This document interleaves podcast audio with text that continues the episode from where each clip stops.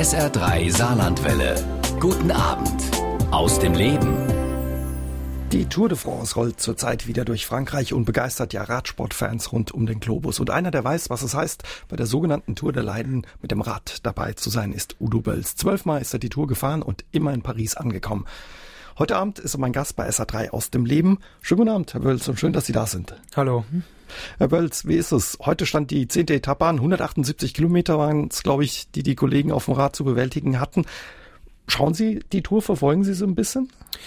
Ja, wenn ich Zeit habe, schaue ich natürlich. Heute habe ich die letzten 21 Kilometer geschaut. Mhm. Sie hatten, glaube ich, die Handwerker im Haus, ne? Haben diese abgehalten, oder? Nee, nee, nee. Also, ähm, gerade wenn so eine Flachetappe ist wie heute und ähm, dann, man, man, schaltet mal rein und dann sieht man zwei Ausreißer mhm. und weiß, okay, die werden ja doch irgendwann eingeholt vom Ziel und das Interessante ist dann der Sprint und dann schaut man ein bisschen, dann schaut man ein bisschen später, ja. Mhm. Also Sie seppen rein, wenn es für den ehemaligen Profi spannend wird. Wie ist es, gucken Sie alleine oder können Sie auch mal mit anderen gucken? Also am liebsten schaue ich alleine, ja. Mhm. Also Public, äh, Public Viewing, das ist äh, nicht mein Ding. Ich möchte schon hören, was der Kommentator sagt und ähm, ja, kann ich mich besser konzentrieren. Mhm. Und so Kommentare von Leuten, die da nicht so viel Ahnung haben, stören eher oder? Die Fragen dann und ähm, Fragen, das, okay. äh, das wollte ich dann auch nicht, wenn ich gerade Fernseh schaue. Das nervt dann. Ja. Wie ist das, wenn Sie heute gucken? Juckt's da noch, ja, sag ich mal, in den Fingern oder in den Füßen dabei zu sein? Oder sagt mal, zwölfmal war ich dabei, das reicht. Danke. Ach nee, ich ähm, bin ja auch schon über 50 und ähm, mal, ich bin froh, dass ich dabei war, aber ähm, klar, wenn man das heute so sieht und so, dann, ähm, dann da muss man einfach realistisch sein und sagen, okay, ja gut, ich habe die Tour zwölfmal gut überstanden, ohne schwere Stürze und alles und ähm, äh, jetzt habe ich bin ich in der glücklichen Situation, zuschauen zu dürfen und ähm, war ja so ein bisschen mein Leben, mein Sport, aber ähm, es juckt nicht mehr in den Füßen. Nee. Also Sie können das dann eher genießen, wirklich. Ja, also ähm, ich schaue die nicht nur so jetzt mit dem sportlichen Auge, mhm. die, bei der Übertragung interessiert mich auch, ja, wo fahren die gerade rum, äh, durch welches Departement fahren sie und ähm, ich höre auch ganz genau hin, wenn das erzählt wird über ein Chateau am Straßenrand oder über eine, eine berühmte Stadt oder äh, irgendein schönes Gebäude. Das interessiert mich auch heute. Mhm. Ja. Wahrscheinlich früher haben Sie das nicht mitbekommen bei Ihren zwölf Teilnahmen oder kriegt man da was mit als Fahrer? Nee, eigentlich, also gar nicht. Also man ist ja so konzentriert auf die Straße, man hat ja äh, ständig ein großes, äh, viele Fahrer um sich rum, die Zuschauer stehen am Straßenrand, das ist eine enorme Geräuschkulisse. Und äh, da hat man kein äh, Auge oder Ohr für Kultur. Mhm. Es wird ein bisschen diskutiert im Moment. Sie haben es angesprochen, Sie sind die zwölfmal durchgekommen ohne einen schweren Sturz. Jetzt gab es äh, die vergangenen Tage einen schweren Sturz, dass die Tour ein bisschen ja gefährlich gemacht wurde oder schnell gemacht wurde, damit sie spektakulär ist. Wie erleben Sie das? Ah ja gut, ich, ich sehe es halt so ein bisschen als Rennfahrer natürlich auch und ähm, die Tour ist nicht gefährlicher. Das ist einfach ähm, Natürlich wird riskiert. Äh, ich sage immer, die, die Fahrer haben auch zwei Hebel am Lenker, das man Bremse nennt und das könnten sie auch machen. Jetzt gerade der, der, der Sturz von Cavendish im Sprint, da wollte er in eine Lücke reinfahren, wo keine war. Da, ein Sprint, der zieht nicht gerne zurück. Der weiß natürlich, heute ist meine Chance und ich versuche doch noch durchzukommen. Mhm. Auch wenn es fast oder schier unmöglich ist. Und ähm, äh, der Sturz von Richie Port im Gebirge, ja, also zwei fahren die Kurve, die eigentlich gar nicht scharf war, gut rum. Und ähm, er fährt in den, in den Dreck oder in den Grünstreifen, weil er einen Fahrfehler gemacht hat. Er hat irgendwie nach unten geschaut und ähm, was macht man? Man sagt immer, ja, der Veranstalter, der hat zu, äh, zu gefährlich gemacht, aber da muss ich sagen, da machen auch die Rennfahrer Fehler. Haben Sie sich früher nicht geärgert, wo man Sie da manchmal runtergejagt hat? Also auch Strecken, wo es wirklich schwierig auch war zu fahren. Es ist ja für alle gleich schwer. Mhm. Und ähm, es ist natürlich nicht immer, es besteht nicht immer die Möglichkeit, dass man eine acht Meter breite Straße hat, äh, wo man bequem runterfahren kann, ohne scharfe Kurven. Das ist eben Hochgebirge und das, äh, da geht das Radrennen durch und wenn ich hochgefahren bin, dann muss ich auch wieder runter. Mhm. Wer ist Ihr Favorit bei der Tour? Ja, also in der momentanen Konstellation natürlich Chris Froome, so wie er jetzt auch die schwere Bergetappe gefahren ist. Aber es ist noch nicht vorbei, es kann noch spannend werden wenn man Udo Bölz hört, dann denkt man auch an den Satz Quäl dich, du Sau. Das war bei der Tour 97, da haben sie Jan Ulrich die Berge hochgetrieben und ja, Willi aus Zweibrücken, Herr Bölz, möchte gerne von Ihnen wissen, ihn interessiert, ob diese etwas derbere Ausdrucksweise Quäl dich, du Sau ihrer Pfälzer Herkunft oder dem Profiradsport geschuldet ist. Ja, meiner Pfälzer Herkunft muss ich ehrlich sagen. Also das, ähm, es ist so ein Spruch, mit dem wir uns früher im Training schon angefeuert haben und äh, motiviert haben. Und in dem Moment bei der Tour de France vor 20 Jahren ist mir eben nichts Besseres eingefallen, ja, mhm. als Motivation. Und ja, es hat funktioniert, ne? Ja, hat funktioniert, ja. Ich habe es gesagt, ähm, vor der Musik, Ihre erste Begegnung mit der Tour de France hatten Sie angeblich auf einer Autobahnbrücke bei Homburg 1980. Ja, äh, als kleiner Junge die Tour de France, ähm, hoffentlich sage ich jetzt nichts Falsches, ist, glaube ich, in Frankfurt gestartet und ähm, ist dann weitergefahren, keine Ahnung, Saarbrücken oder irgendwo hin, ja. Und äh, ging über die berühmte Kaiserstraße, die halt von Landstuhl nach Homburg geht. Und äh, da wusste man, dass irgendwo eine Brücke, wo wir uns draufstellen können. Es hat geregnet an dem Tag und mein Vater hat gesagt, komm, wir gehen mal Tour, Tour de France schauen. Und dann sind wir da hingefahren und war damals schon beeindruckend, mhm. ja. Und die Faszination hat sie nicht mehr so richtig losgelassen dann.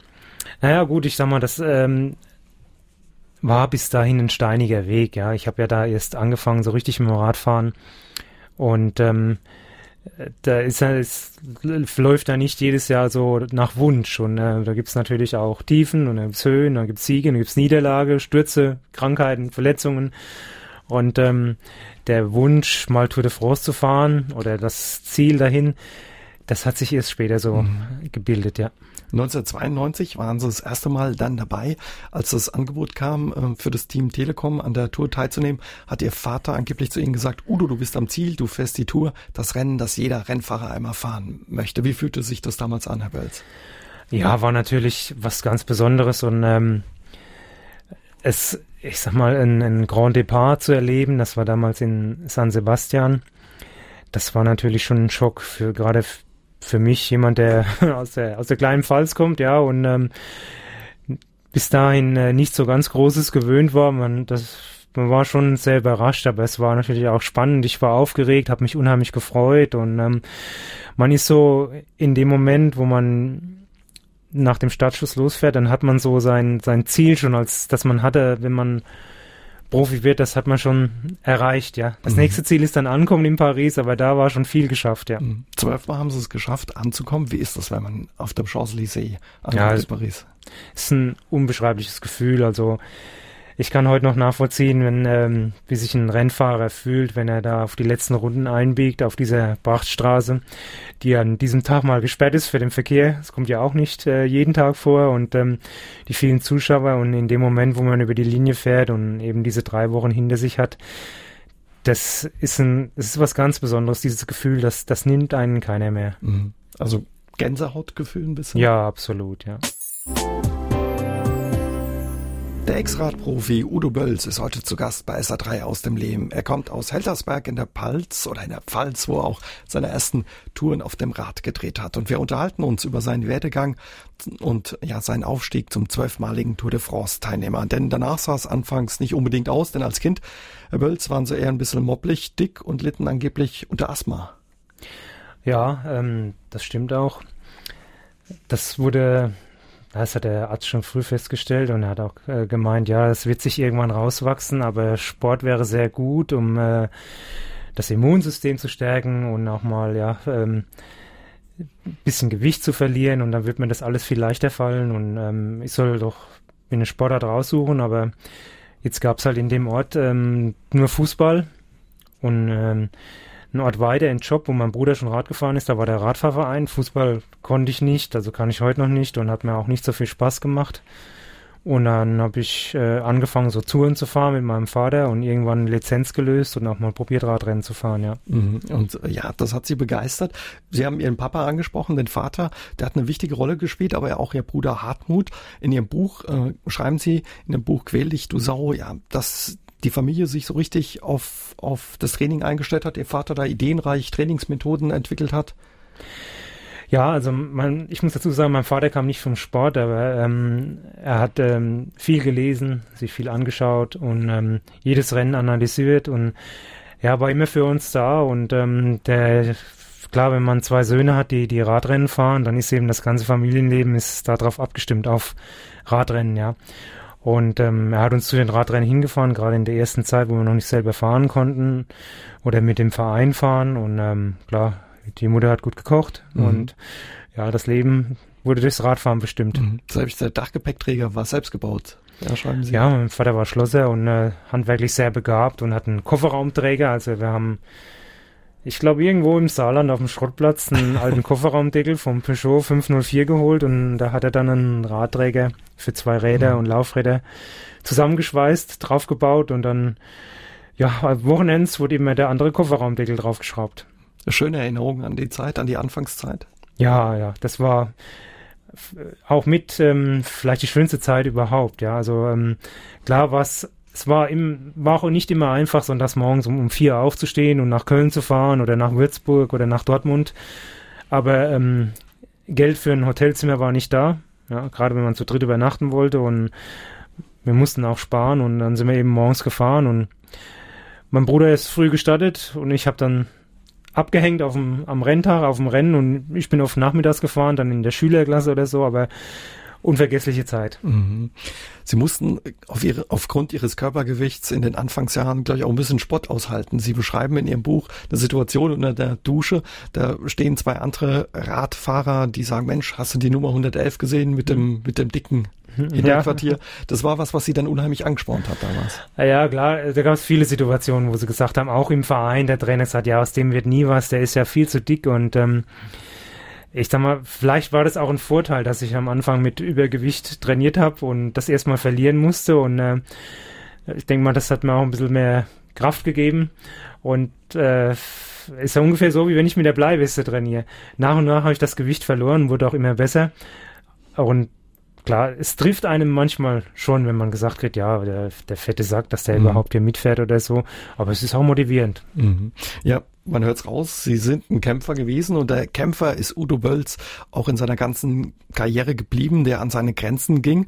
Und bevor es zur Tour ging, musste er noch mehr als einmal über seine Grenzen hinausgehen. Dienstagabend, hier ist SA3 aus dem Leben, heute mit dem Ex-Radprofi Udo Bölz. Und an den hat Klaus Utzig aus Neunkirchen-Fuhrpach zwei Fragen. Herr Bölz, Herr Utz, ich würde gerne von Ihnen wissen, Sie waren Helfer für Ries und Ulrich. Bei der Tour hat er ins Studio gemeldet. Gemeldet, waren Sie nie bestrebt, das gepunktete Trikot für den besten Bergfahrer zu gewinnen oder wurde das vorab ja in der Mannschaft und mit dem Sponsor ausgeschlossen? Ja, es wurde nicht ausgeschlossen. Also Erik Zabel hat ja auch das, das grüne Trikot gewonnen, weil er einer der besten Sprinter war.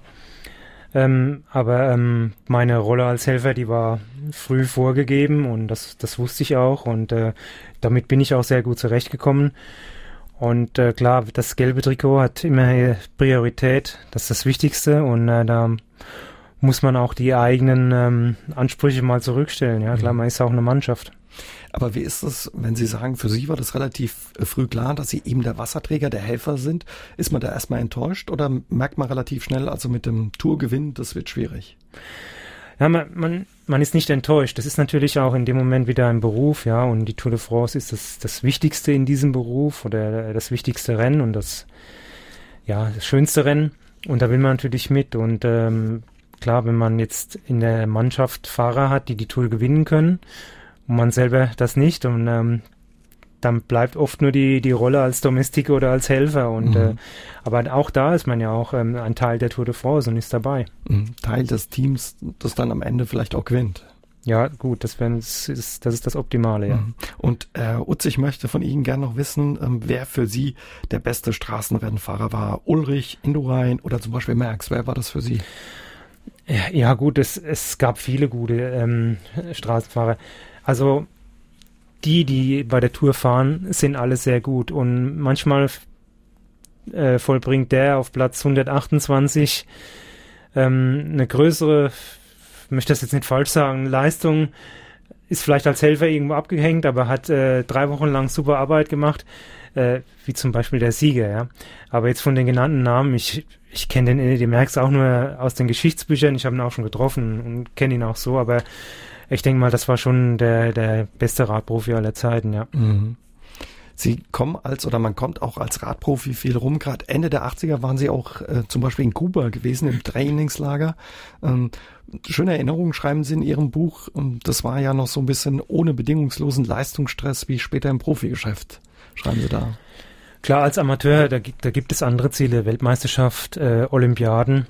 Aber ähm, das ist ähm, natürlich für einen für einen Sportler was Besonderes, im, im, im kalten Winterfebruar äh, fort zu dürfen in ein, in ein warmes südliches Land zum Trainieren und zum Rennen fahren. Und Kuba hatte damals was Exotisches für uns. Es war ja dort noch ein Land, wo nicht jeder hinreisen durfte oder konnte.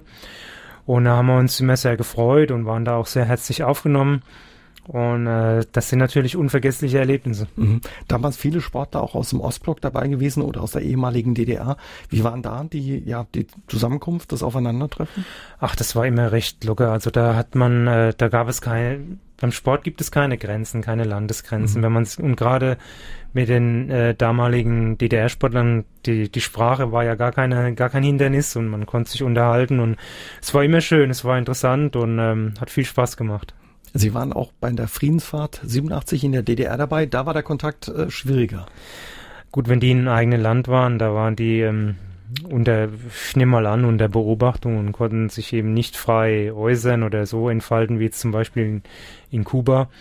Und gut, wir, wir waren ja darauf eingestellt und äh, wussten das ja auch, mhm. aber ähm, es war interessant. Also ich, das ist so, ich sag mal, eines der besonderen Erlebnisse damals noch den ja, den wahren Ostblock mal erlebt zu haben, ja, mhm. das über die, über die Grenze zu fahren und das Auto wird auseinandergenommen, untersucht und man ist in der Beobachtung und man kommt mal in Länder, wo, wo damals eigentlich niemand hinkam, ja. Und der Kontakt zur Bevölkerung, schreiben Sie in Ihrem Buch Quäl dich, du Sau, war auch nicht so einfach. Sie erzählen da von einer Taxifahrt oder Sie wollten mit dem Taxi fahren oder dass jemand Sie mitnimmt. Ja, das war nicht so. Wir waren in Gera und hatten uns ein bisschen verlaufen. Also wollten abends mal was sehen. Sie, Kollege von mir, wir waren dann unterwegs und aber das war damals halt nicht, dass man sagt, ja, ich nehme jetzt ein, ein Yellow Cab oder ein Taxi und fahre zurück zum Hotel. Und dann haben wir gemerkt, ja, wir sind doch ein bisschen weit weg. Und ähm, ja, dann haben wir einen Autofahrer angehalten und der hat natürlich sofort gemerkt, wo wir herkamen. Und da mussten wir uns in dem Auto verstecken. Und dann hat er uns zurückgefahren zum Hotel, nicht direkt an den Eingang, sondern ein paar Ecken entfernt. Da muss man raus. Und ja, ja, man hat die ganze Zeit gemerkt, das war nicht so wohl bei der Sache. Mhm. Sie haben auch immer wieder Rückschläge äh, ja, wegstecken müssen in Ihrer Karriere. Zum Beispiel 88, da waren Sie noch nicht Profi. Da haben Sie eigentlich gedacht, es ging zu den Olympischen Spielen nach Seoul. War dann aber nicht so. Wie haben Sie das weggesteckt, diese Enttäuschung immer wieder? Ähm, gut, das, das war natürlich eine, ein herber Schlag für mich. Ich war mitgereist nach Seoul und war fest davon ausgegangen, dass ich am Start stehe bei einer Olympiade und dann äh, zwei Tage vorher wurde die Mannschaft bekannt gegeben und dann war ich eben nur Ersatzmann was ich heute auch ähm, nachvollziehen kann, das war jetzt nicht der schwerste Kurs. Ich war damals schon ein ganz guter Bergfahrer und hätte lieber eine schwerere Strecke gehabt. Der Erfolg hat dem Bundestrainer dann ähm, recht gegeben, aber natürlich ist man als junger Mensch erstmal enttäuscht, mhm. ja. Und das hat sie motiviert und angetrieben dann. Ja gut, den Gedanken, Profi zu werden, den hatte ich vorher schon gefasst. Also ich bin 89 dann Profi geworden. Und ähm, da hatte ich die, die Weichen schon vorher gestellt. Das ähm, hatte jetzt mit diesem Olympia nicht statt, äh, wenig zu tun. Mhm. 92 dann, glaube ich, äh, der erste große Erfolg bei der Baskenland-Rundfahrt, später auch beim Giro äh, gewonnen, Etappen. Mhm. Mhm. Ja, Baskenland-Rundfahrt, ähm, gut, ich bin das erste Mal mit den damaligen großen äh, oder auf die damaligen großen Rennfahrer getroffen, Toni Romminger, Pedro Delgado, Alex Zülle. Und ähm, ja, war war eine schwere, das ist ein sechstägiges Etappenrennen, immer sehr schwer mit, äh, ist auch mal eine Bergankunft dabei und ähm, ja, ein Tag attackiert, gut gelaufen, habe den Pedro Delgado, den großen Pedro Delgado am Berg im Sprint geschlagen und das war so ein bisschen der Durchbruch, ja. Kam mhm. für mich auch unerwartet. Aber Sie sind auch gestürzt immer wieder, auch wenn Sie sagen, bei der Tour hatten Sie häufig Glück. Aber Sie äh, schreiben auch in Ihrem Buch, 93 hatten Sie einen schweren Unfall in Belgien. Da hat sich der Magen nach außen gedrückt, aber Sie wollten das nicht so richtig wahrhaben. Da sind Ihre Muskeln, glaube ich, gerissen, die Bauchmuskeln. Sie haben den Magen immer wieder reingedrückt. Ja, ja ich habe, ähm, Vorbau ist mir abgebrochen und ähm, der Lenker ist ins Vorderrad gefallen, oh. auf dem Kopfsteinpflasterstück und hat sofort blockiert. Ich wurde nach vorne katapultiert mit dem mit dem Bauch an den abgebrochenen Vorbau. Also außen war jetzt die Haut nicht beschädigt und ähm, habe mich dann überschlagen, hatte sieben Löcher im Kopf. Die wurden dort noch genäht, äh, äh, hatte keinen Helm, ich hatte nur so einen Ledersturzring, wie man den damals hatte, auf und der hat sich dann vom Kopf ja nach vorne geschoben. Und äh, habe dann gemerkt, dass da was nicht in Ordnung ist. Und dann ähm, hat man, bin dann noch zurückgefahren nach Deutschland. Und später abends hat der Hausarzt, der hatte zum Glück schon ein Ultraschallgerät, der hat dann gesagt, oh nee, das muss morgen und das Messer, ja, das muss geflickt werden. Wir unterhalten uns über das Radrennen der Welt, die Tour de France. Zwölfmal ist der Pfälzer die Tour gefahren und zwölfmal in Paris angekommen. Damit gehörte er bis vor wenigen Jahren zu den deutschen Rekordhaltern. Uns erzählt er ja heute, was die Faszination und die Strapazen der Tour auszeichnen. Mittlerweile äh, gibt's äh, Kollegen, die sind häufiger gefahren, äh, Herr Bölz, ja? Ja, ich kann die jetzt nicht alle namentlich nennen, aber es gibt einige, die öfters gefahren sind. Ich glaube, dieses Jahr ähm, wird durch den Chavanel auch einen neuen Rekord aufgestellt, wenn er durchkommt. Also genau weiß ich nicht. Mhm. Ja. Wie ist es? Ist die Tour immer noch der Höhepunkt im Radsportjahr? Ja, also jeder Radfahrer hat natürlich sein Lieblingsrennen und äh, die Tour de France ist natürlich das am besten vermarkteste Radrennen. Das ist nach äh, Olympischen Spielen und Fußballweltmeisterschaft die am drittbesten vermarkteste, vermarktete Event, den, den es überhaupt gibt, ja. Und äh, mhm. vielleicht noch Olympische Spiele. Und ähm, ich glaube, die wird in 90 Ländern live übertragen. Das muss man sich mal vorstellen, ja. Aber ähm, es gibt Radfahrer, die oder Radrennfahrer, die fahren gern die Frühjahrsklassiker oder kleine Rundfahrten. Äh, es gibt deutsche Radrennfahrer, die ähm, sagen, ja, mein Lieblingsrennen ist am 1. Mai ähm, rund um den Finanzplatz in Frankfurt. Henninger Turm. Eschborn, ja, ehemals Henninger Turm, mhm. ja. Und äh, ja, so hat jeder sein, sein Ding, aber die Tour de France ist natürlich ja, für die meisten das Highlight. Wenn man bei der Tour dabei ist, merkt man, was das für ein großes Rennen ist, gerade wenn Sie sagen, das wird in 90 Ländern, bis zu 90 Ländern live im Fernsehen übertragen? Ja, natürlich. Also ähm, wenn ich irgendwo in Spanien oder in Frankreich eine kleine Rundfahrt fahre im Frühjahr, habe ich vielleicht gar keine Interviewanfrage oder da, da, ist gar kein Fernsehen, zumindest kein deutsches Fernsehen und man macht es relativ anonym und dann kommt man zur Tour de France und man muss Interviews geben. Der Pressesprecher ist dabei, ja, also äh, es ist eine, eine ganz neue Form auf einmal. Mhm. Bei Ihnen stand immer die Freude an der Arbeit im Vordergrund, haben Sie gesagt. Wenn man aber diese Strapazen sieht, enorm lange Etappen, Hitze, dann gibt's wieder Regen, Kälte, teilweise Schnee. Wie steckt man so eine Dauerbelastung weg, weg und wie kann ja da sowas wie Freude entstehen? Ja gut, Rad, äh, Radrennen, das ist eine Sportart. Ich ähm, setze mich nicht nur mit dem Gegner auseinander oder versuche ihn zu schlagen, sondern auch mit den Witterungsbedingungen, mit der Strecke. Ja, es gibt, es gibt, es geht berghoch, bergunter, es gibt Massensprint, in dem es eng hergeht. Ähm, ja, es, es gibt kurze, äh, schnelle Etappen, lange, langsame, wo man sagt, ja oh Gott, 250 Kilometer, es fängt mit Gegenwind an, das wird ein langer Tag. Vielleicht noch ein bisschen Regen dabei. Ähm, man, es gibt viele Situationen, an denen man sich motivieren kann, ja. Also ähm, ist, kommt zum Beispiel ein neuer Berg, ist das auch eine Herausforderung. Wie wird der sein? In welcher Gruppe komme ich drüber? Ja, und auch eine Abfahrt. Eine Abfahrt ist, eine, wenn man gut bergunter fährt, ist eine Abfahrt auch ähm, natürlich eine Challenge. Ja, da sagt man, okay, drei Positionen hinter mir ist ein Fahrer, der hat Angst bergunter, wenn die Straße ein bisschen nass ist, also lass ich es laufen und versuche eine Lücke zu reißen oder ähm, spiele mein Können aus. Ähm, es gibt bei so einem Radrennen ganz viele Situationen, die herausfordernd sind und ähm, die motivierend sind, aber auch natürlich frustrierend. Mhm, mh. Also man motiviert sich dann quasi Stück für Stück auf so einer langen Etappe. Ja, berghoch, man denkt von Kehre zu Kehre. Es läuft nicht äh, den ganzen Tag immer berghoch gut. Ja, man kommt den ersten Berg gut rüber und denkt, oh, heute gute Beine, ich bin in der guten Gruppe. Da kommt der nächste Berg und ähm, es wird schnell unten reingefahren und man merkt, mein Gott, was ist jetzt los, ja? Und dann steht ein Schild, äh, Bergwertung oder GPM 23 Kilometer und merkt, oh, es läuft überhaupt nicht, aber ich muss jetzt 23 Kilometer berghoch fahren, dann ist das die neue Herausforderung. 23 Kilometer berghoch, da würden viele von uns aussteigen. Wie ist es aber, drei Wochen bei so einer Rundfahrt oder auch bei anderen Radrennen auf dem Sattel zu sitzen? Wie hält das, das Hinterteil aus? Otto Normalverbraucher, dem tut der Hintern schon nach einer halben Stunde weh.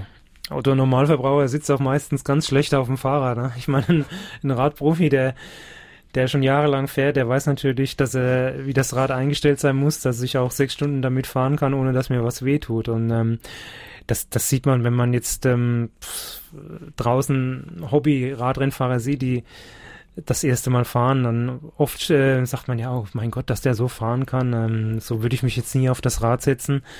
Also so eine Position rauszufinden und äh, das entsprechende Equipment, das äh, dass lange nichts wehtut, das dauert schon seine Zeit, aber das gibt's natürlich. Mhm. Also, wenn einem der Hinter Hintern wehtut, hat man einfach einen falschen Sattel.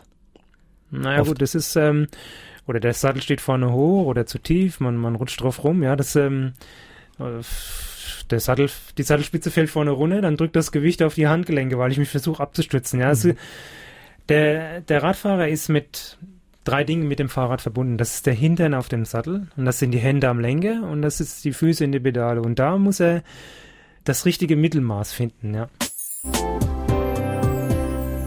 Hier ist SA3 aus dem Leben heute mit dem ehemaligen Radprofi Udo Bölz. Und wir unterhalten uns über die Tour de France und auch seine Karriere, aber auch ein bisschen ja über die Belastung, die die Fahrer wegstecken müssen bei der Tour.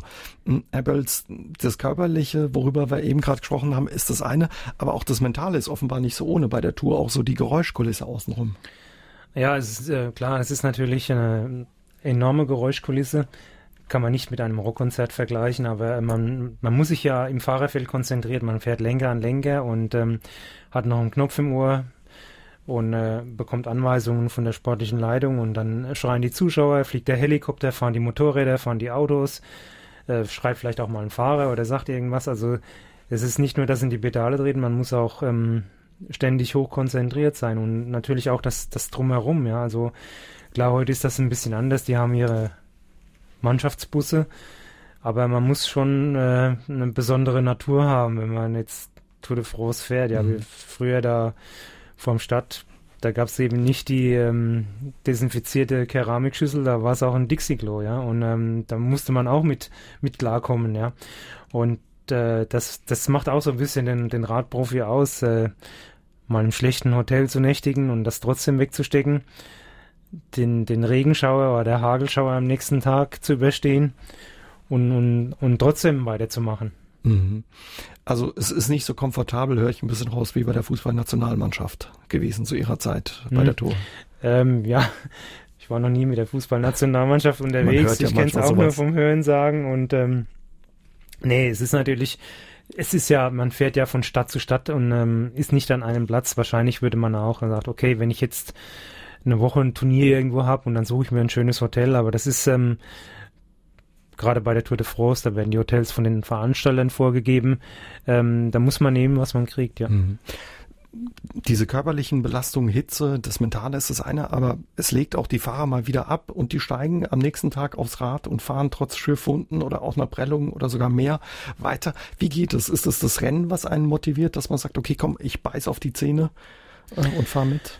Ja gut, äh, man hat es geschafft zur Tour de France, ja, und äh, Tour de France, größte Event, haben wir schon drüber gesprochen, da wird auch der Marktwert bestimmt, ja, und wenn ich jetzt ähm, am Anfang gestürzt bin und verletzt und dann ähm, und muss das Rennen verlassen und dann äh, bin ich auch von dieser Bühne verschwunden, ja, dann ähm, bin ich auch irgendwo verschwunden aus den Medien und äh, auch nicht mehr, ja, der erste sportliche Leiter, der ist bei der Tour de France, der sieht nicht, was ich zu Hause mache, der sieht nicht meine Leistung, die ich hätte bringen können, ja, und ähm, da äh, fährt man auch mit einer Verletzung weiter.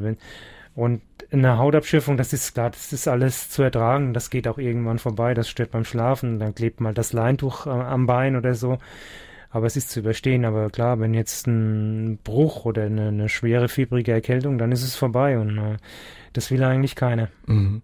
Stimmt es, dass äh, ich habe über Sie gelesen, wenn es wirklich mal ein stärkerer Schmerz war, dass Sie auch geguckt haben, dass Sie einen Gegenschmerz erzeugen, zum Beispiel mit der ja, Nadel sich ins Bein stechen oder sowas? Das habe ich mal gemacht, um einen Krampf loszuwerden, ja. Und dann äh, ist wie so oft und dann sagt man, ja, das, das muss man machen. Nee, also das ist ganz klar, wenn der wenn der Schmerz da ist, sei es durch Sturz oder auch eben durch die Belastung, dann muss man damit umgehen. Aber das, das weiß ich ja auch im Vorfeld. Da, klar, ich, ähm, ich fahre ja Radrennen, spiele kein Hallenhalmer, da kann das auch mal passieren, ja. Und ähm, das, das gehört einfach dazu. Ja. Mhm. Zwölfmal waren Sie dabei, nichtsdestotrotz, glaube auch bei der zwölften Tour hatten Sie noch Respekt äh, vor diesem Rennen. Ja, die, die Tour ist eben durch ähm, eben erstens durch ihre Schwierigkeit und zweitens auch ähm, durch ihre Größe Respekt einflößend. Ganz klar. Das ist, ähm, äh, das ist wahrscheinlich wie wenn der, der, der Leichtathlet zur Olympiade fährt oder der Fußballer zur WM und ähm, so ist für uns die Tour de France. Das ist ähm, das Highlight und äh, ja, das ist das, wo man drauf hingefiebert hat. Und das ist, äh, klar, gibt es ein gewisses Maß an Routine. Aber ähm, in dem Moment, wo ich von der Rampe rolle beim Prolog, äh, da fängt es neu an und äh, da hilft, da helfen gute Beine, aber keine Routine. Den Satz Quäl dich, du Sau verbinden nicht nur Radsportfans mit Udo Bölls. Der Satz fiel 1997 in den Vogesen, als der Toursieg von Jan Ulrich mit dem Team Telekom in Gefahr war. Und mit dem Satz trieb der Edelhelfer und Wasserträger Udo Bölls, sein Mannschaftskapitän, die Berge hinauf. Heute Abend ist er mein Gast bei SA3 aus dem Leben und nimmt uns mit, ja, an diesen Aufstieg in den Vogesen 97. Was war das für eine Situation damals, Herr Bölls?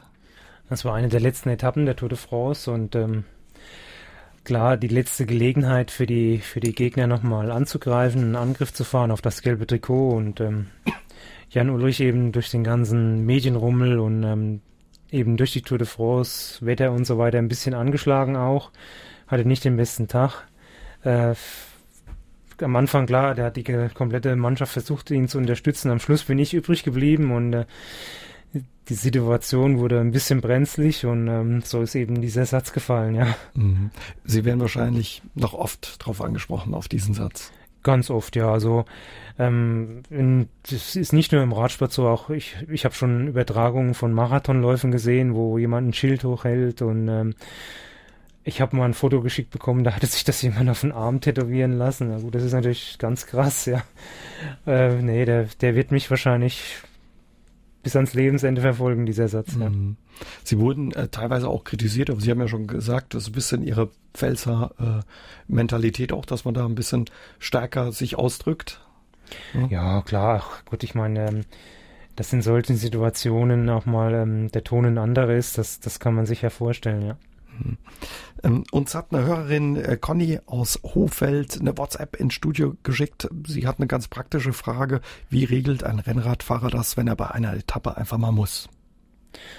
Ja gut, äh, ich, ich de denke mal, jeder Radfahrer, der, der lernt das, äh, dass er auch vom Rad Pipi machen kann, ja. Aber gerade bei der Tour de France ist das nicht immer möglich, weil sehr viele Zuschauer da stehen. Und man sieht ja oft dann, wenn eine Lücke ist, dass viele anhalten äh, und dann da gemeinsam gehen, weil die Blase drückt. Ähm, klar, das ähm, ist natürlich auch, das muss die, die Rennsituation hergeben, da darf kein zu hohes Tempo sein, man muss ja auch wieder zum Feld aufschließen. Und äh, es ist auch heute noch so, wenn das äh, gelbe Trikot mal austreten geht, dann, dann gehen die anderen mit. Also wie gesagt, die Situation muss es auch erlauben, dass man mal anhält an der Straßenseite. Und alles andere ähm, muss vor dem Rennen erledigt sein, ja. Mhm. Aber Sie schreiben in Ihrem Buch auch, Jan Ulrich musste auch mal groß, da musste dann eine Radkappe aushelfen. Ja, gut, das war dann die Notlösung, aber es hat auch funktioniert, ja, mit Unterstützung der Mannschaft und eben auch mit dieser Fahrend Rad auf dem Rad. Fahren auf dem Rad auf dem Weg nach Altes, ja, ja. Ja, das gibt's auch, ja. Wie ist das? Ähm, Sie haben gesagt, für Sie war irgendwann dann klar, dass Sie ein Edelhelfer sind und auch okay für Sie und auch Wasserträger. Man verdient sicherlich anders als jetzt so jemand, der im gelben Trikot fährt, äh, als Wasserträger. Ist da ein großer Unterschied, Herr Bölz? Ja, also damals waren die, das Gehaltsgefüge, da war die, die, die Spanne, die Schere war sehr, sehr groß und ähm, ähm, der, es ist auch irgendwo normal, dass der, der Wasserträger oder der Domestike ähm, weniger verdient als der Star, weil er bringt ja die, die Werbung und, und er hält mit seinem Erfolg den Sponsor bei Laune natürlich und, mhm. und davon profitieren im Endeffekt wieder alle. Ähm, klar, aber so eine Mannschaft muss eben auch mit, ist ein, besteht aus Wasserträgern, besteht aus Kapitänen, besteht aus Sprintern, aus Bergfahrern, so ist die eben zusammengesetzt und ähm, äh, Klar, der Star, ich denke, das ist in anderen Sportarten auch so, dann die Möglichkeit, bessere Werbeverträge zu bekommen oder überhaupt einen Werbevertrag. Der hat die Möglichkeit, bei diesen Nachtourkriterien eine, eine gute Gage zu bekommen. Der, der Helfer, der steht halt nach einer Woche Pause wieder irgendwo bei der Burgos-Rundfahrt oder Galizien-Rundfahrt am Start und muss wieder fahren äh, für einen anderen Kapitän. Aber so, so ist es mal und ähm, ich denke, da hat sich auch heute noch nicht viel geändert. Und ähm, darüber bin ich mir ja im Vorfeld im Klaren, dass ich dann auch, ähm, dass der Star das, das Recht hat, wenn er die Tour de France gewonnen hat, auch ein paar, äh, paar Euros danach zu verdienen. Ja. Mhm. Was verdient man da? Haben wir die falsche Vorstellung da vielleicht auch davon als Wasserträger? Ähm, also bestimmt nicht so, dass man da äh, sein Leben lang davon leben kann. Also das, äh, das ist mit Sicherheit so der Fall. Aber ähm, verdienen, also das, ich sage das mal so aus dem aus der Sicht des Sportlers, äh, das ist nicht immer das Wichtigste. Man hat sein Hobby zum Beruf gemacht und das erfüllt einem schon ungemein und wenn natürlich ein guter Vertrag dazukommt, dann äh, ist das ergänzend und es ist auch schön, aber man macht es nicht deswegen, man macht es aus Leidenschaft äh, für den Sport. Mhm. Nichtsdestotrotz quält man sich natürlich auch äh, für den anderen und hängt sich rein. Ähm, es gibt aber auch ja Profis oder sag ich mal Stars, die dann ihre Prämie auch mit ihnen teilen. Jan Ulrich war, glaube ich, so jemand. Ja, hat uns sein, sein Preisgeld überlassen. Ähm, und das wurde eben durch die, die restlichen Fahrer geteilt. Das eine, war eine sehr, sehr schöne, faire Geste. Äh, genaue Summen weiß ich ehrlich nicht mehr, wie viel das war. Aber ähm, es war überschaubar natürlich, wenn das durch acht geteilt wird und dann haben die äh, Mechaniker, Masseure haben noch mitgeteilt, die dabei waren und ähm, dann äh, ist das ganz schnell kleingerechnet natürlich, ja. Aber ähm, gut, man profitiert in, indirekt dadurch, dass sie die Mannschaft weiter fortbesteht, dass man auch äh, durch gute Helferarbeit wieder einen Vertrag bekommt und äh, deswegen fährt man ja auch, ja. Vor 20 Jahren gewann Jan Ulrich als erster Deutscher die Tour de France. Einen wesentlichen Anteil an diesem Sieg hat mein heutiger Gast bei SA3 aus dem Leben der ehemalige Radprofi Udo Bölz. Bölz, Sie haben mal gesagt, bei aller Kritik, die es dann später an diesem äh, Sieg gab und auch bei der Diskussion um das Thema Doping, für Sie äh, war das ja eine der schönsten Tour de France äh, Teilnahmen, die Sie erlebt haben. Ja, natürlich. Man, man fährt äh, praktisch mit der, mit der Siegermannschaft über den Champs-Élysées, diese Ehrenrunde und steht da auch oben auf dem Protest, äh, bekommt diesen kleinen Löwen geschenkt, ja, den, den ich heute noch habe. Und ähm, das war schon ein besonderer Moment, das ist ganz klar, das ist unvergesslich. Mhm. Haben Sie noch Kontakt eigentlich zu den Teamkollegen von damals? Da waren große Namen, Erik Sabel war auch dabei. Ganz, ganz selten. Mhm. Also das durch Zufall treffe ich mal ähm, vielleicht den Erik Zabel auf Mallorca, wenn ich mit einer Gruppe da bin. Mhm. Oder aber ähm, ja, vor zwei Wochen habe ich mal den Jens Heppner getroffen. Das ist eher so spontan, sporadisch, aber so nicht mehr. Per Zufall. Eben auch ähm, dem geschuldet, was danach alles aufkam? Wahrscheinlich, ja. ja. Mhm. Also ähm, wurden oft gefragt, ob es nochmal ein Treffen gibt oder so, aber ähm, und ich glaube, das sind doch die meisten der Meinung, dass das keinen Sinn macht, ja. Es kam noch eine äh, Hörerfrage rein. Wir haben ja vorhin diese Abfahrten mit dem hohen Tempo, äh, Tempo angesprochen, teilweise mit 80, 90 Stunden kmh rasen da die Fahrer bei der Tour ähm, die Abfahrten runter. Fährt da eigentlich sowas wie die Angst mit? Nee, man muss das ja auch so sehen, das sind alles Profis, die das äh, von der Picke auf gelernt haben, die das eigentlich können und wenn äh, wenn mal ein Sturz passiert, ähm, klar, dann die Straße war nass, dann war ich eben zu schnell, ja, oder wenn ich jetzt ähm, oder bin in den Grünstreifen reingekommen, wie der Richie Port jetzt bei der äh, vorgestrigen Etappe. Und ähm, nee, das äh, viele Stürze, die, die rühren aus äh, Fahrfehlern her, aber Angst haben, hat ein Profi eigentlich nicht, sonst könnte er das nicht machen. Mhm. Die Angst, haben sie gesagt, für ihn, als die Musik lief, nicht gut genug runterzufahren oder nicht schnell genug. Ja, eher die Angst, Anschluss zu verlieren natürlich mhm. oder ein, ein Defekt zu bekommen. Also ich hatte mal auf dem Galibier direkt auf der Kuppe, da ging es nur noch runter zum Ziel und ich war in einer guten Gruppe und auf der Kuppe habe ich einen Defekt Vorderreifenblatt und ähm, klar, in dem Moment, ähm, bis das Auto da ist und das Vorderrad gewechselt, da rollen die anderen schon 60, 70, 80 km/h und dann entsteht natürlich ein Riesenabstand, den ich alleine nicht mehr zumachen kann oder zufahren kann, wenn das Ziel unten ist, mhm. ja. Und dann sowas natürlich sehr frustrierend, ja. Sie sprechen immer wieder die Gruppen an bei der Tour. Erklären Sie uns ein bisschen, wie ist so ein Tourtross äh, aufgeteilt? Also da gibt's die Ausreise, haben wir heute Abend gehört, die Wasserträger, die äh, wahrscheinlich das Tempo machen oder wie funktioniert das? Ja gut, jede Mannschaft, die, die geht ja mit einer gewissen Konstellation in, in dieses Rennen rein. Ja, die haben einen Sprinter dabei oder einen Fahrer für die Gesamtwertung oder beides, ja, oder oder gar keinen sagen, okay, ich muss auf Ausreißversuche setzen, damit ähm, das ist unsere Chance, vielleicht mal eine Ausreißergruppe durchzukommen. Äh, so hat jede Mannschaft ihr Ziel, das sie ähm, irgendwo realisieren will, ja. Und ähm, äh, bei uns damals, ja, wir hatten Sprinter, einen Gesamtfahrer, der mit Chancen auf den Gesamtsieg gestartet ist, aber dann gibt es Mannschaften wie zum Beispiel dieses Jahr, die eine Wildcard, äh, Wildcard bekommen haben, die jetzt keinen Fahrer haben für die Gesamtwertung, die versuchen das natürlich über Ausreißversuche, ja. Das mhm. ist also eine kleine Mannschaft, fährt dieses Jahr Vonti Goubert, die haben jeden Tag einen Fahrer in der Ausreißergruppe. Das ist die beste Werbung, die die Mannschaft machen kann, ja. Ich denke, der Sponsor ist hochzufrieden. D'Huez ist so ein klangvoller Name, wenn man von der Tour spricht. Ähm, man liest und hört da manchmal, das ist so der Center Court oder ja das Wembley Stadion des Radsports. Was macht d'Huez aus? Ja, klar, das ist, ähm, ist natürlich auch, ähm, das hat so einen Mythos Alp d'Huez, ja. Die, wer Alp d'Huez gewinnt, der bekommt ein Namensschild in der Kurve, ja. Und ähm, das ist schon was Besonderes. Das bleibt auch immer da. Das wird nicht äh, weggemacht, ja. Also auch jeder Radtourist, der da im Mai oder im Oktober hochfährt, der sieht das, ja. Und ähm, es ist auch der, man, früher hat man gesagt, der Berg der Holländer, ja, gehen viele holländische Fans hin, aber da kommen Fans aus der ganzen Welt nach Alpes, weil das eben diesen Mythos hat äh, mit den vielen Kurven. Der Berg ist nicht der schwerste der Tour de France, mit Sicherheit nicht, ja, aber er ist der bekannteste und es sind auch schon viele Entscheidungen da gefallen. Mhm. Sie haben den Mythos angesprochen und haben mal gesagt, man fährt hin und spürt diesen Mythos eben so aus der Perspektive des, des Radfahrers, des Radsportlers. Es wird immer ganz eng, wenn man da hochkommt. Die Fans stehen links und rechts. Wie erlebt man das? Das muss laut sein. Da gibt es auch mal einen Schlag auf den Rücken oder man wird geschoben. Ne? Ja, das, ähm, viele sagen, ist das nicht störend, aber das ist eher motivierend. Ja, Radfahren, das ist eine Sportart, wo der Zuschauer hingehen kann, keinen Eintritt zahlt und sein, seinen Star oder sein Idol da hautnah erleben darf, ja. Und ähm, natürlich wird, wird man auch mal angeschrien oder es ist extrem laut oder ähm, äh, ja, ein paar Besoffene mit einer Bierfahne, die an der Seite irgendwas mit Knoblauch grillen. Das ist jetzt nicht unbedingt der beste Geruch, aber das gehört einfach zum äh, zur Tour de France dazu, ja, die, die, die Zuschauer am Straßenrand. Und das ist mehr motivierend als störend, auf jeden Fall. Sie wurden 94 Dritter, ein Sieg für die Ewigkeit, haben Sie gesagt. ja, ich bin, war mal Dritter auf Alpe ja.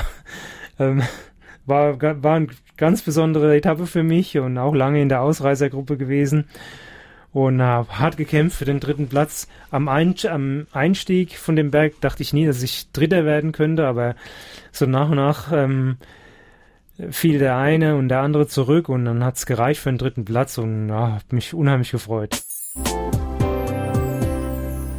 Er hat große Erfolge gefeiert und harte Niederlagen erlebt. Udo Bölls. Heute Abend ist der ehemalige Radprofi mein Gast bei SA3 aus dem Leben. Und klar, wenn es um die Tour de France geht, ist auch immer gleich das Thema Doping auf dem Tisch. Herr Bölls, Sie haben selbst vor einigen Jahren ähm, zugegeben, auch gedopt äh, zu haben. Was hat Sie damals dazu bewogen zu sagen, ich habe es auch gemacht?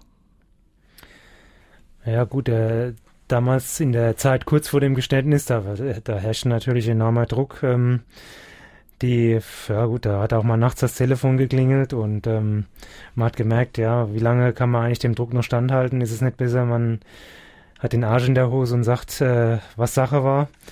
Und ähm, ja, das, das war letzten Endes ja die Entscheidung, das, äh, nach, äh, sich zu outen und sagen, okay, bei mir war das auch so, ja. Mhm. ja.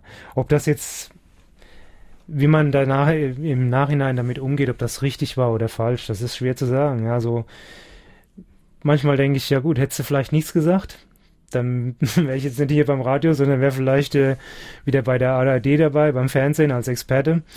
Aber so ähm, ist es halt so gekommen und ähm, eigentlich muss ich sagen, war schon richtig, dass ich es zugegeben habe, ja. Mhm. Da lebt sich's einfacher damit, ja. Nichtsdestotrotz sagen Sie auch, davor gab es Druck. Sie haben es dann gesagt, danach gab es auch Druck. Das ist ein Rucksack, den Sie jetzt ja seitdem 2007 war das mit sich rumtragen. Ja gut, wenn ich jetzt irgendwo hingehe oder eingeladen werde, sei es von der Schulklasse oder sonst ein Gespräch, letzten Endes ähm, läuft es doch immer sehr auf dieses Thema Doping hinaus und ähm, mittlerweile habe ich auch damit umgehen zu, äh, gelernt und ich ähm, irgendwann klar, dann macht man auch zu, wenn es einem ein bisschen zu viel wird und sagt, okay, ich habe jetzt keine Lust mehr, ich habe eigentlich alles gesagt und so und es rennen noch genug draußen in der Gesellschaft rum, die ihr Geständnis zu machen hätten und ähm, es wahrscheinlich nie machen werden. Aber gut, es ist natürlich eine, eine persönliche Entscheidung und äh, das muss jeder für sich selber wissen. Und klar, wie viel, was das eigentlich äh, bedeutet im Nachhinein, das darüber ist man sich oft erst hinterher im Klaren. Mhm. Bei Ihnen ging es damals um EPO, EBO und äh, Wachstumshormone. Ähm, Sie haben gesagt, es hat sich, hat sich viel verändert. Sie galten immer ja als, als ehrliche Radsportler, waren da auch äh, sehr beliebt. Als das raus war damals, war das für Sie auch nicht leicht. Ne? Also Sie haben sich dann auch ein Stück weit geschämt dafür. Ja, natürlich. Ich bin auch wochenlang nicht in die Öffentlichkeit gegangen und es ist mir auch Jahre danach noch schwer gefallen, ähm, da richtig zu reagieren. Aber gut, ähm, es ist eine interessante Erfahrung, mal ganz oben zu stehen und dann auch mal richtig durch den Dreck gezogen zu werden. Ja, das ist, ähm, das gehört dazu, wenn man sowas macht. Ja, das wird, ähm, wird schon vielen Leuten in unserer Gesellschaft passiert sein. Und ähm, man muss damit umgehen lernen. Man bekommt natürlich auch ein dickes Fell und ähm, mit der Zeit reagiert man auch gelassener. Mhm. Sie haben gesagt, es hat Ihr Leben auf den Kopf gestellt, dieses Geständnis auch ein Stück weit. Was treibt Sportler an, sowas zu machen, wird sich der eine oder andere fragen. Ja gut, der Sportler, der steht natürlich auch unter Druck. Ja, der ist, ähm, wenn äh, ich will jetzt keine anderen Sportarten als Beispiel nehmen, aber wenn ich in in den letzten zehn Minuten den verletzten Stürmer einwechseln kann und habe ihm vielleicht irgendwo vorher, sei es auch nur ein Schmerzmittel gegeben, weil er das vielleicht entscheidende Tor schießen kann, äh, da betrete ich auch irgendwo eine Grauzone, ja. Und Radsport ist eine, ist nach wie vor eine schwere Sportart. Und ähm, ich denke mal, viele Sportler damals, sie haben einfach auch eine Chancengleichheit hergestellt, um den Ansprüchen des Sponsors gerecht zu werden. Ja, das ist Profisport ist ein Haifischbecken, da geht es um Fernsehminuten, da geht es um Printnennungen, da geht es heute um äh, Klicks in den sozialen Medien. Ähm, klar, der Druck von außen ist immer da, der wird aber auch erzeugt durch unsere Gesellschaft. Mhm. Also ähm, man hat als Sportler eine gewisse Zeit nur, wo man weiß, man kann noch einen Vertrag bekommen und der ist dann auch im Hinterkopf, wenn man äh, sich zum Beispiel auch auf das einlässt, auf das Doping. Ja, man will ja weiterhin sein Hobby zum Beruf machen. Ne? Das ist eine, ich, ich sag mal, das ist ein Zeitdruck bei den Radfahrern, das geht eigentlich noch. Aber wenn ich jetzt sehe, äh, Olympische Spiele, die sind ja nicht jedes Jahr. Und der Sportler hat dann alle vier Jahre Zeit, auf sich aufmerksam zu machen und vielleicht auch, ja, vielleicht auch ein bisschen Kapital daraus zu schlagen, mal einen guten Werbevertrag zu bekommen oder sein Ziel zu erreichen.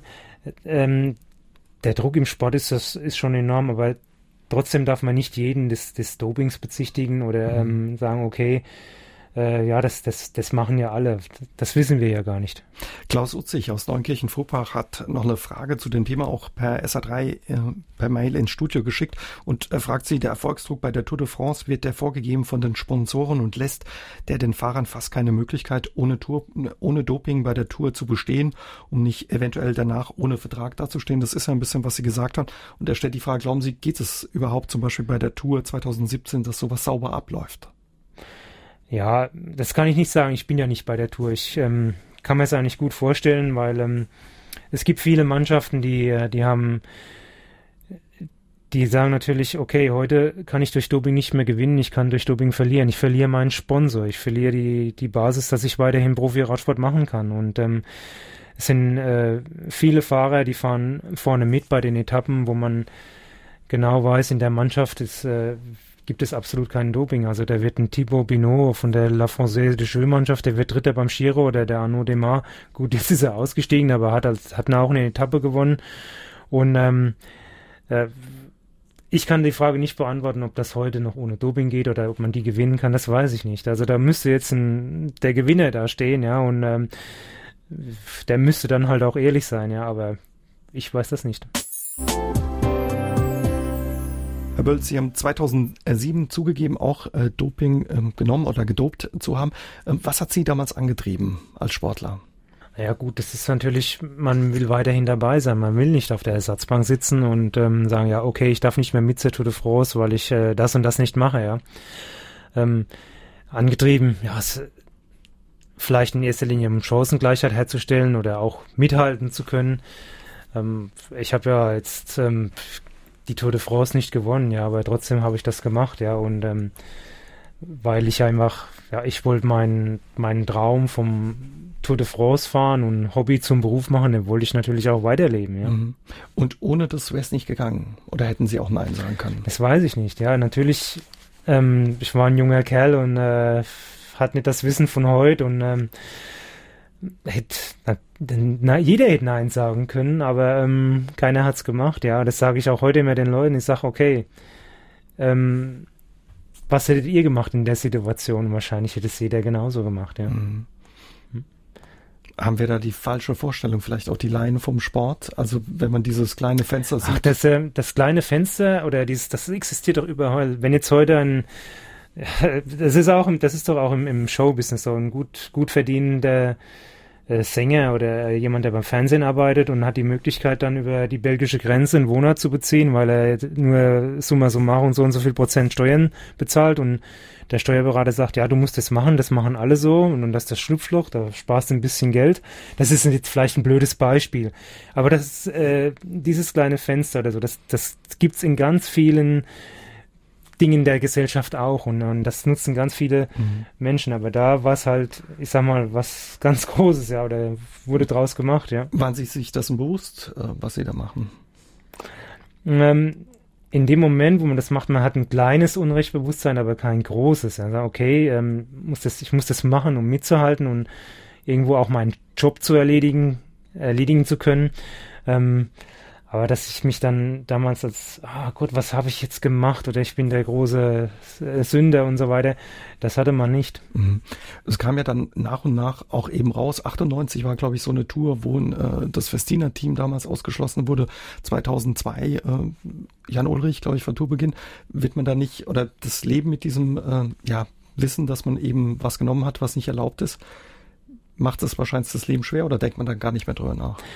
Ähm, klar, in dem Moment, wo man weiterfährt und weiß, okay, jetzt große Polizeikontrolle und so weiter, ja, ähm, jetzt wird das Ganze wirklich gefährlich, das bekommt auch einen juristischen Hintergrund und hin und her und dann, ähm, das war auch das Signal da, die Finger davon zu lassen und man ist erstaunt oder man ist natürlich schon erstaunt, dass, dass es dann noch weitergemacht wurde, ja, weil es ist doch eine, äh, es war dann doch nicht so einfach, ja.